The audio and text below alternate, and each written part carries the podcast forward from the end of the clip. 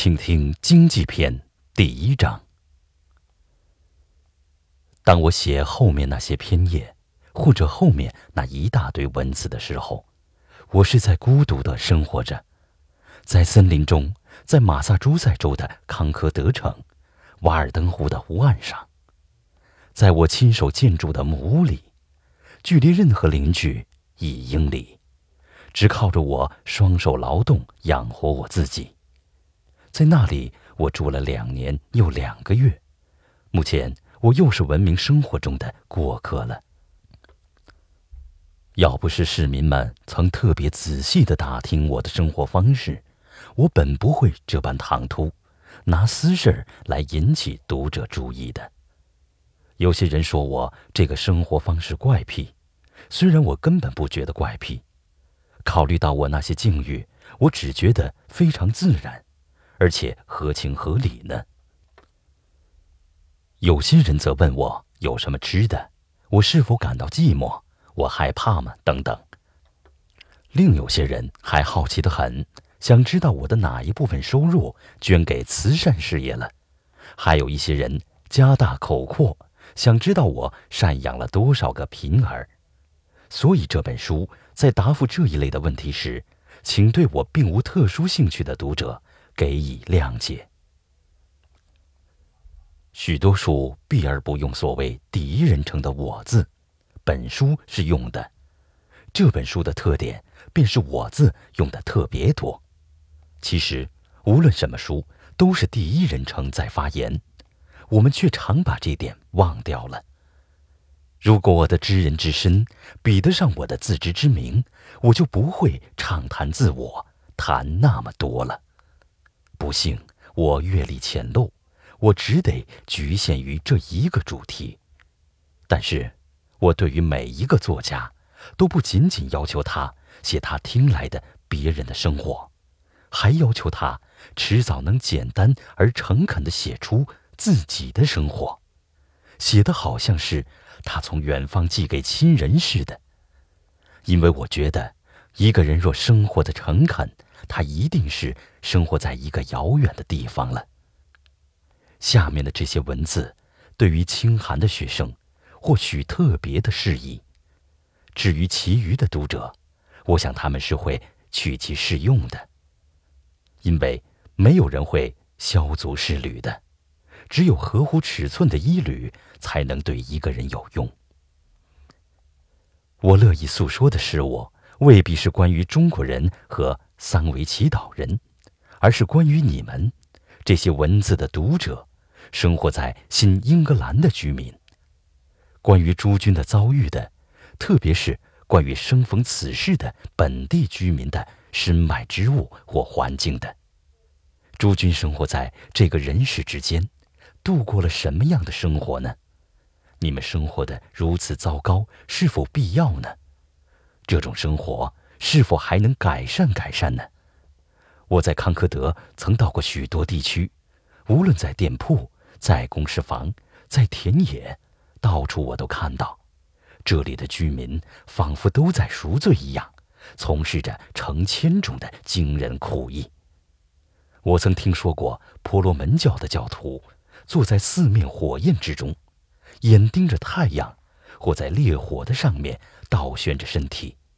或侧转了头望青天，知道他们无法恢复原状，更因为脖子是扭转的，所以除了液体，别的食品都不能流入胃囊中，或者终生用一条铁链把自己锁在一株树下，或者像毛毛虫一样用他们的身体来丈量帝国的广袤土地，或者他们独脚站立在柱子顶上。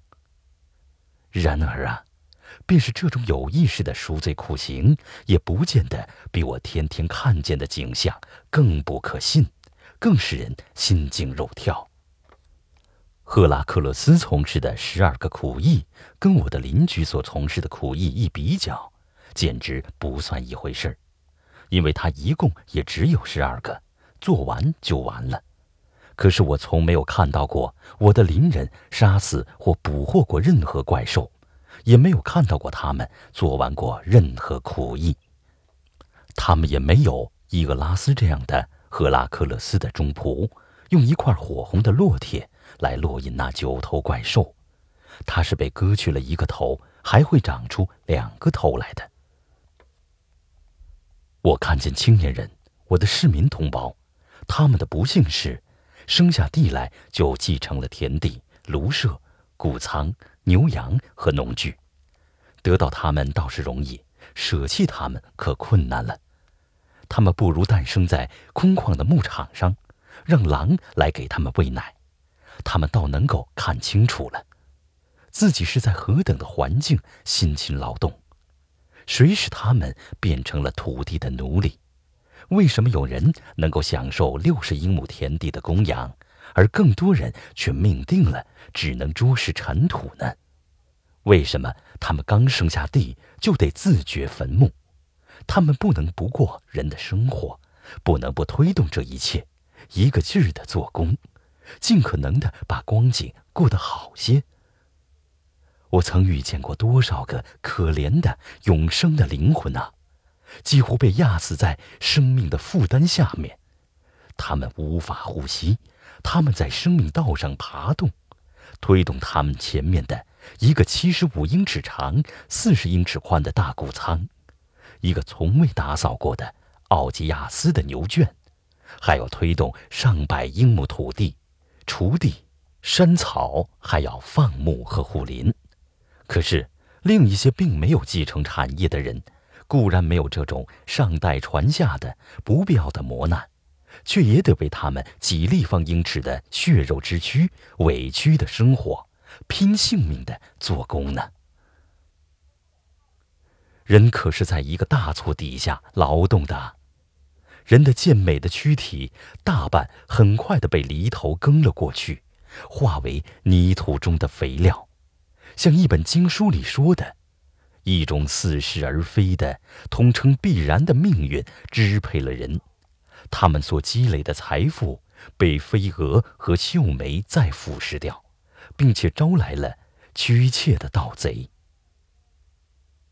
这是一个愚蠢的生命，生前或者不明白，到临终人们终会明白的。据说，杜卡里昂和比尔在创造人类时是拿石头扔到背后去。后来，罗莉也吟咏了两句响亮的诗，从此人心坚硬。任劳任怨，证明我们的身体本是岩石。真是太盲目的遵守错误的神事了，把石头从头顶扔到背后去，也不看一看它们坠落到什么地方去。大多数人，即使是在这个比较自由的国土上的人们，也仅仅因为无知和错误，满载着虚构的忧虑，忙不完的粗活。却不能采集生命的美果，操劳过度使他们的手指粗笨了，颤抖的又太厉害，不适用于采集了。真的，劳动的人一天又一天找不到空闲来使得自己真正的完整无损，他们无法保持人与人间最永逸的关系。他的劳动一到市场上总是低价。除了做一架机器之外，他没时间来做别的。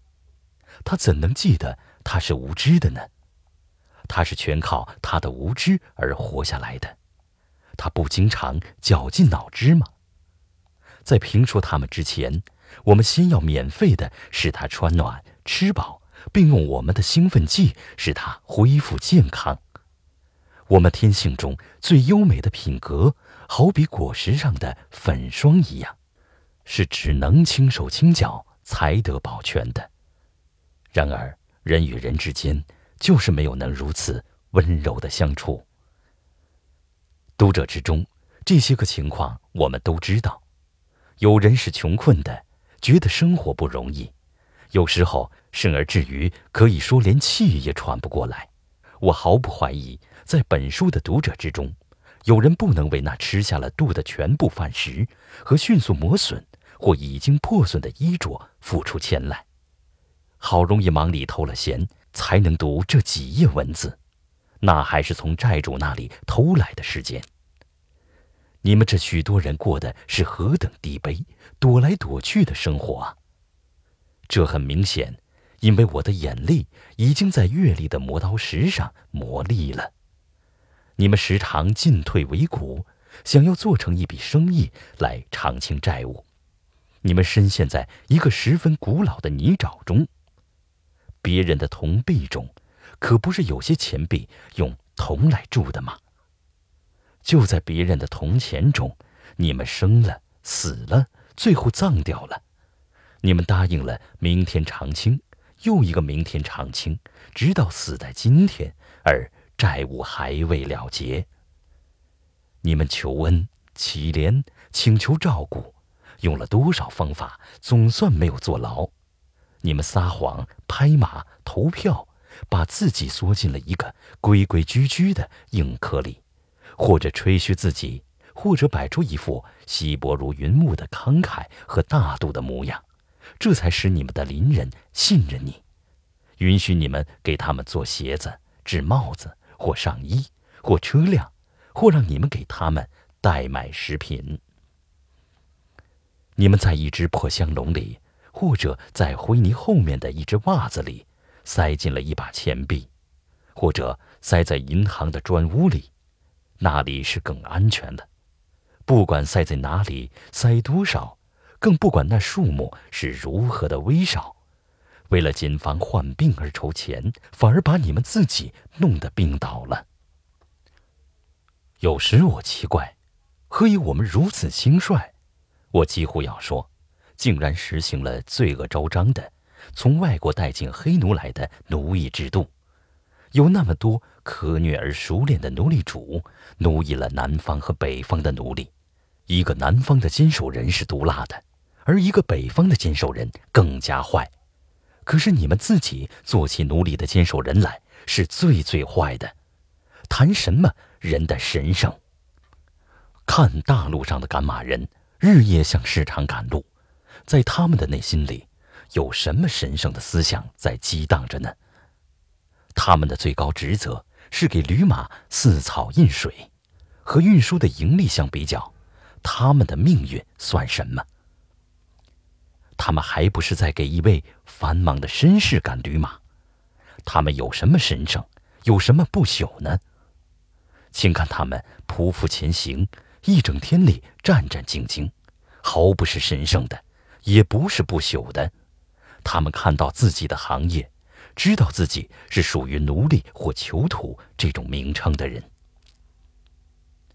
和我们的自知之明相比较，公众舆论这暴力的君主也显得微弱无力。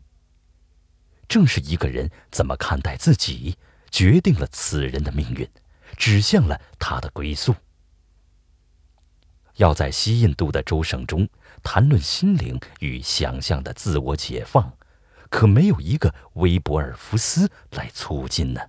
再请想一想，这个大陆上的富人们编织着梳妆用的软垫，以便临死之日用，对他们自己的命运丝毫也不关心，仿佛蹉跎时日还无损于永恒呢。人类在过着静静的绝望的生活，所以听天由命。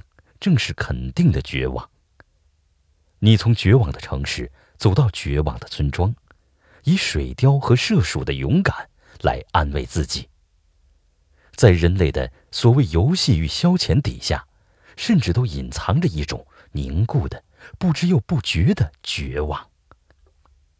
两者中都没有娱乐可言，因为工作之后才能娱乐。可是。不做绝望的事，才是智慧的一种表征。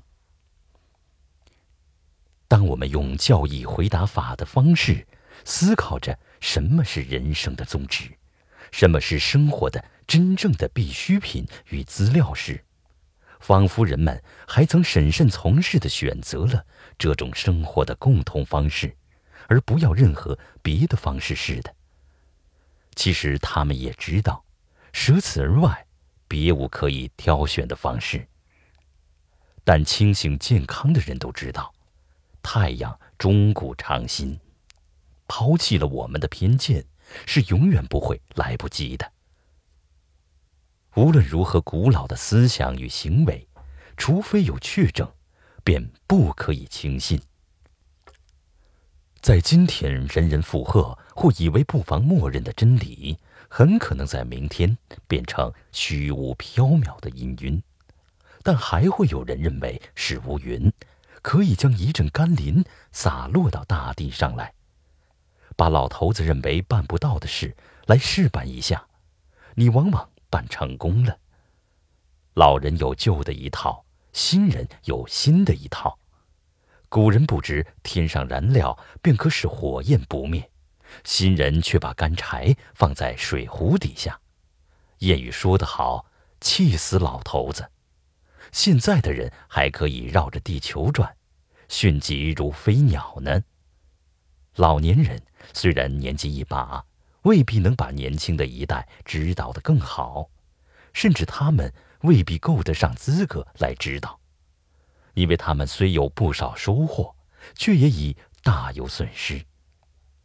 我们可以这样怀疑：即使最聪明的人活了一世，他又能懂得多少生活的绝对价值呢？实际上，老年人是不会有什么极其重要的忠告给予年轻人的。他们的经验是这样的支离破碎。他们的生活已经是这样的惨痛的失败过了，他们必须知道大错都是自己铸成的。也许他们还保留若干信心，这与他们的经验是不相符合的，却可惜他们已经不够年轻了。我在这星球上生活了三十来年，还没有听到过老长辈们一个字。可谓有价值的，堪称热忱的忠告的。他们什么也没告诉过我，也许他们是不能告诉我什么中肯的意见了。这里就是生命，一个试验，它的极大部分我都没有体验过，老年人体验过了，但却与我无用。如果我得到了我认为有用的任何经验，我一定会这样想的。